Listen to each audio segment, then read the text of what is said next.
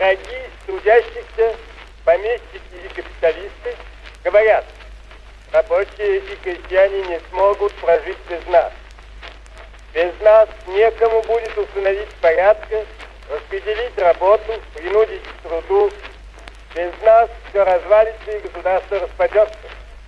И сейчас можно услышать, что без рынка никуда, и что только конкуренция в этом рынке, что именно великие предприниматели, которые рискуют всем, могут именно что создать тот продукт и ту систему, которая сможет всем всем помочь.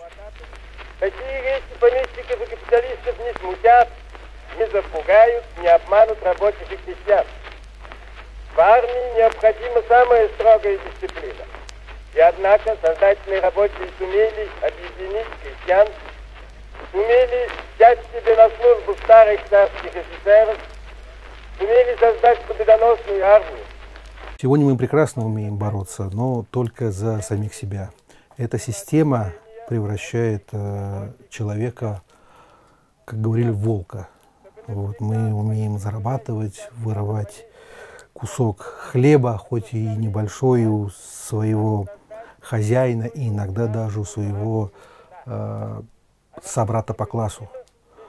Вот. Но именно э, самопожертвование и так далее поможет нам э, вырваться вперед и создать эту армию труда.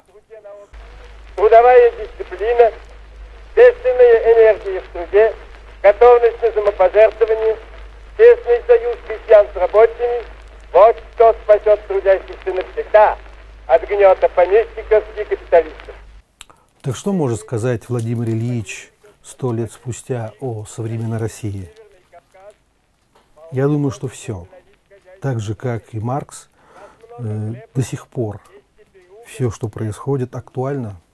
Поэтому все, что они писали, это именно что актуально на сегодняшний день.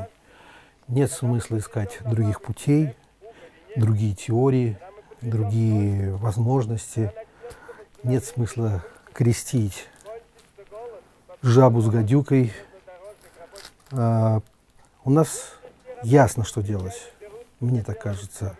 И приглашаю вас дальше читать классиков и заниматься агитацией, пропагандой,